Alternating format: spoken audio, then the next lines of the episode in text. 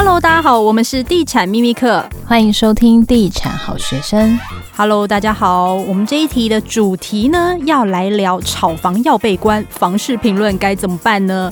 好，那为了抑制投资客的炒房的歪风，其实内政部呢就提出了五大的修法措施，包括全面限制预售屋换约转售，第二个司法人购物采许可证，第三。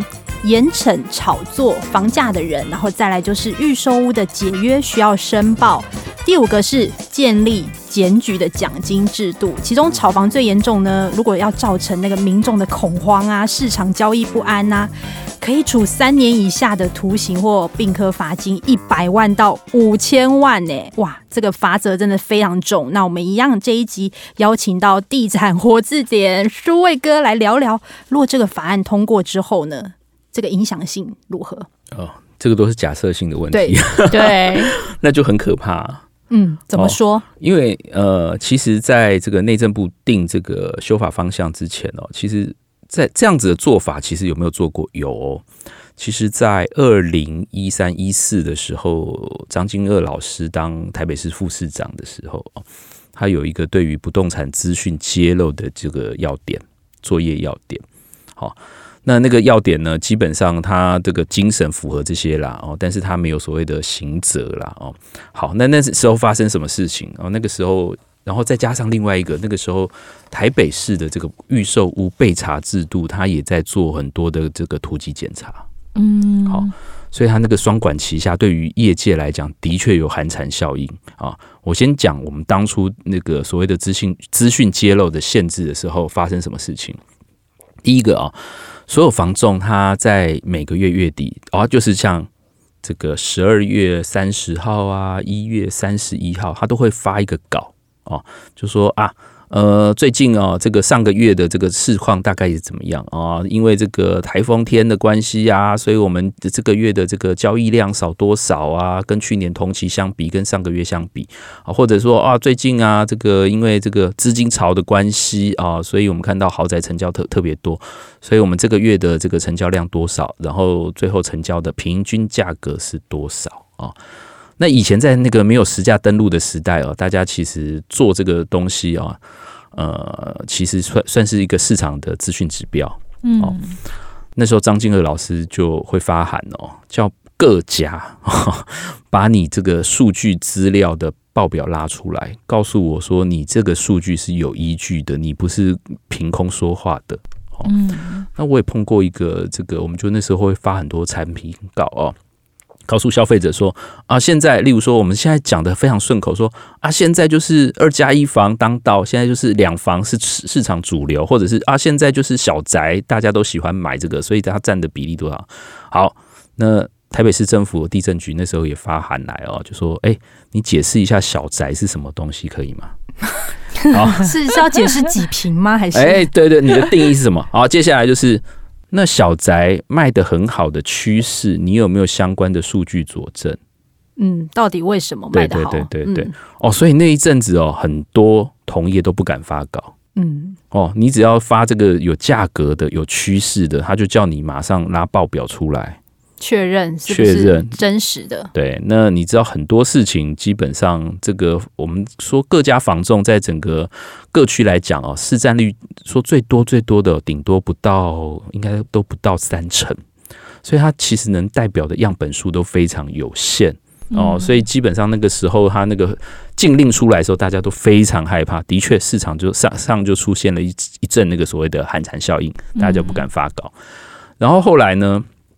这个我们去说另外一个就是预售屋被查哦，我们刚才在节目之前也有讲哦，这个是最近也呃这个雷厉风行在做这些事情哦，但是十年前其实张老师就在做哦，而且他是直接去冲暗场，然后直接说老师直接去吗？没有，他带队，然后最最好笑的是我们有一个暗场哦，他是真的是小宅中的小宅哦，他是学学社呃这个叫什么学区宅、社级宅。所以那个平数非常小，就每一层楼每一户啦，哦啊，预售屋也盖得小小的啊，因为那个产品就小小的，你也不会盖太大嘛。然后那边地也都很小，所以他盖小小的。然后他那一次带了十个单位的人冲到那个现场，好挤哦。不是好挤，是根本挤不进去。然后一堆穿着那个蓝背心的，有没有政府机关的人就站在外面稽查，对，站在那个街上，然后大家都来看说，怎么了？发生什么事？抢案吗？抢案？凶杀案吗？不是，只是来稽查。哦，那个时候很妙，他就是其实很多这个选项的勾选，他都会做得非常仔细哦。他会问你说有没有自来瓦斯啊？当然有自来瓦斯，那你为什么没有勾嘞？啊，你这个房子有没有屋檐？屋檐又不能登记，那你为什么不勾没有屋檐呢？哇，反正 那时候，所以几乎所有的案子都有瑕疵啊。哦，所以你说。即使是没有刑度、没有罚则、不会上法庭的做法，都会让业者非常小心、非常害怕、非常谨慎。好，那我们今天讲这个事情，他未来如果做到这么限度大的东西，甚至是罚款要到五千万，嗯，很高哎、欸，哇，那个真的是 最严重还要三年被抓去关。我觉得这个可能他们会更紧张哎，一定会非常谨慎。对啊，哦，然后。我我就不知道，那有一些我们必须讲，就是他走在灰色地带的，比如说啊，比嗯，灰色地带不能讲吧？没有没有没有，开开玩笑。那底呃，比如说啊，就是我们说不清楚的，就是灰色地带啊。像我们最近去那个记者会啊，都已经有被特别说，千万不要写卖几成哦。就是真的，其实他真的卖了几成，但他也不想讲。对，即使他可能真的已经卖四成五成，他也说他也说不要写，因为他怕被稽查。对啊，因为很麻烦。因为之前大家最快就是说啊。哎，现在没有人讲 clean 了吧？这好像是很古老的说法。你说 clean 哦，玩销啊，热销爆红之类的，除非是真的真玩销啦，就是类似那种。但是现在玩销也不太会讲了，都不敢讲。对啊，很少。因为他是我们看到的这个二点零那个时候就讲说不能有保留嘛，对，对不对？所以基本上你讲玩销，马上就会被打枪。你要是真的玩玩销哦，对对对对，所以那个基讲那个百分之百讲很满的那个一定会出事啦。哦。好，那其他的话，我觉得啦，哦，这个看起来都是有很大的这个限制空间啦。那当然，我觉得最麻烦的是，他这个是要上上法庭的，嗯，对不对？你是地震局或者是内政部，哎，你是要移送人家的。好了，那今天判刑。如果人家没有过的话，人家没有罪的话，那不是就是打击公信力吗？打击政府威信吗？嗯，我觉得这个可能要想清楚。诶，最近有一个事情，就是我们说另外一个议题啦，就是说有人说，哎啊，你限制预售屋换约，这个是违宪哦，你限制人民。哦，最近很多人在讨论这个。嗯，好，那是这样吗？那我们讲有没有几个限制人家呃出售财产的？第一个合宜宅有没有限制？有有一个年限。哦，好啊。第二个是你如果是这个股票上市 IPO 哦，首次公开发行有没有一个闭锁期？有有。私募有没有闭锁期？有有，都是三个月或六个月。其实还是有很多是有这种限制个人财产的行为啦，只是说。呃，后面的一个原理就是说符不符合比例原则啦，嗯，哦，这个问题啦，然后再来就是你有没有做一个这个例外的排除条款，哦，例如说你真的付不出钱了啊，你真的离婚了，你真的没有这个需求了，好，那当然这个会变成漏洞啦，但是一定会有设这样子的条款啦，排他条款啦。哦，那但是我还是觉得啦，就是。他如果只是定一个方向，然后下面没有一个指标性的做法的话，的确会有问题。那就刚讲何一宅的问题好了。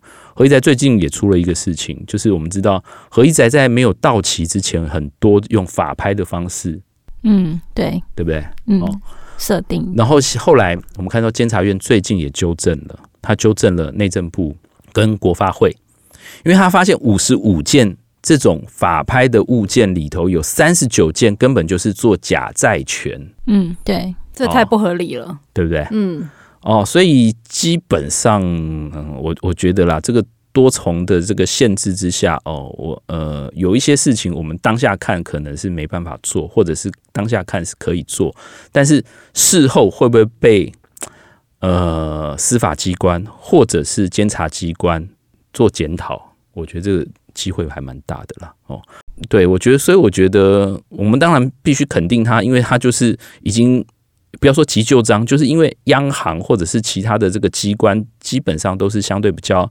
做的这些措施啊，或者是他的行动。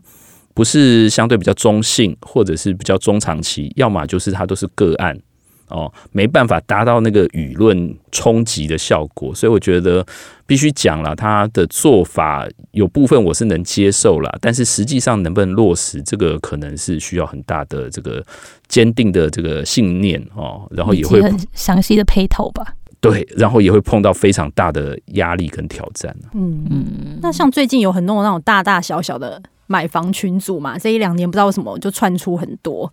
那因为最近就说可能会面临重罚，所以就有很多群组就直接就地解散。市场风声，听说这个还蛮严重的。对，对啊，这个基基本上太多了哦。这个应该是呃，因为。现在的这个通信、通讯或者是科技的方式实在太强了，嗯，群主这样购物已经不是传统的。还有人说什么菜篮族？不用啦，就是菜篮族也会上网啊。这赖群主一拉，就马上能交易啊。就是一起买房子这样子啊？对啊，他就 po 上来了啊，他也没有所谓的受到所谓的这个目前的法规限制啊，他就 po 了。而且你刚刚说就是有一些换约的群组，对，之前也有听说还蛮多的，蛮多的，他就直接告诉你某某案几多少要卖多少，转售多少，对，我买的时候多少钱，嗯嗯哦，然后我已经付了多少签约金，很清楚啊，我要拿多少钱，下面就是我的电话。嗯嗯，然后中介勿扰这样，都是这样啊，都很很自私啊。对，然后这些东西基本上也不受你目前所谓的这个不动产经纪业管理条例这些的限制啊，因为大家都是私底下在传啊，然后就灰色地带可能就是这些东西了。哦，反正他没有公开化啦。就如果真的 po 上那些购物平台的，其实还蛮白目的啦。哦啊，但是其实私底下这样子的东西真的很多了。嗯。好，那其实我觉得这些法案出笼也是希望说能够抑制一下房价，真的是希望可以更平稳啦。那你觉得未来市场是否会更健全呢？如果这些大大小小的草案全部通通上路的话，你觉得？哇，那就很很精彩啊！有人说，这第一个就是供给量会变少，然后价格还是会被锁住，然后这个溢价权在建商身上，然后呃，如果要退户的话，基本上这些这个建商就赚翻了哦，有没有？反而建商赚翻，没错，十五趴，对啊，总价的十五趴哦。如果你一千万毁约，就是一百五十万，对，那建商还多赚一百五，这样吗？但是我觉得啊，第一个是供给变少，但是需求少更多啊。嗯，没错，需求是一个问题。对啊，需求也变少啊。那如果这些人都转不出去，哇，那就更惨了。那个价格应该超级乱的。对，超级乱。因为呃，那天的我我看到人家传给我的那个价格哦，换约价就马上就是打折嘛，就马上打八折。早上九点跟下午五点就是两个价了。真的，真的啊，就同一户啊，自己也调价就对了。对啊，反正他就少赚就好了，有赚就好了。嗯、对对，我都不知道房价也可以跟股价一样波动这么快。哦、你不知道吗？有人开玩笑说，哎、欸，这个股市可以当冲，很多人也在房市当冲啊。也有很多建商啊，早中晚调价的也有啊。哦，对啊，也有的。所以这些乱象，我觉得，我觉得市场还是要健全一点啦。对，然后我们刚刚讲说啊，这个。建商就爽赚十五趴，爽赚这个违约金。但是我们不要忘记哦，啊，建商跟这些投客到底是对立的关系，还是共生的关系？就是共生共利吧，就是鱼帮水，水帮鱼吧。你一开盘有一半以上的物件可令了，对，是啊。那这些人不是他的贵客吗？他会从 VIP 从那边 吸他的血吗？嗯，对不对？我们而且我们知道很多，他其实解约。退户的时候根本也没有违约金的问题啊！没错，舒伟哥没错，这就是那个黑暗的地方。是啊，所以我觉得千万不要恐吓消费者说啊，你这样子的话，自助客会更惨。不对，是没有配套完整的措施做下来的时候，自助客会更惨。但是你不做的时候时候呢，自助客还是很惨。我就突然好担心，台湾会不会哪一天也有那个每天的离婚限制的那个？就我们也上路了，因为你知道中国大陆啊，他有人说啊，你这个比中国大陆还土匪，限制人家人民财产权。但是中国大陆哦，他要卖预售屋，他不是像我们这样卖，我们是基本上，呃，你拿到建造以后。然后你销售资料去备查，就可以开案，就开始卖，对不对啊？但现在前面你连红单你都可以卖，对不对？中国大陆不是哦，你是开工之后，你要这个工程费用，你要投入二十五个百分点，二十五趴以后，盖四分之一以后才能卖嘛？才能取得许可制。嗯，对。所以建商还是要有一点实力啦。建商你还是要投入啊。那台湾不是啊，你就都是买空卖空，这样也好不太健康吧？没错，好，那也希望房价呢，在二零二二年可以再健全一点，然后大家都可以买到心目中理想的好房子。好，那这一集也非常谢谢舒威哥哦，那我们下一集再见，拜拜，拜拜。拜拜。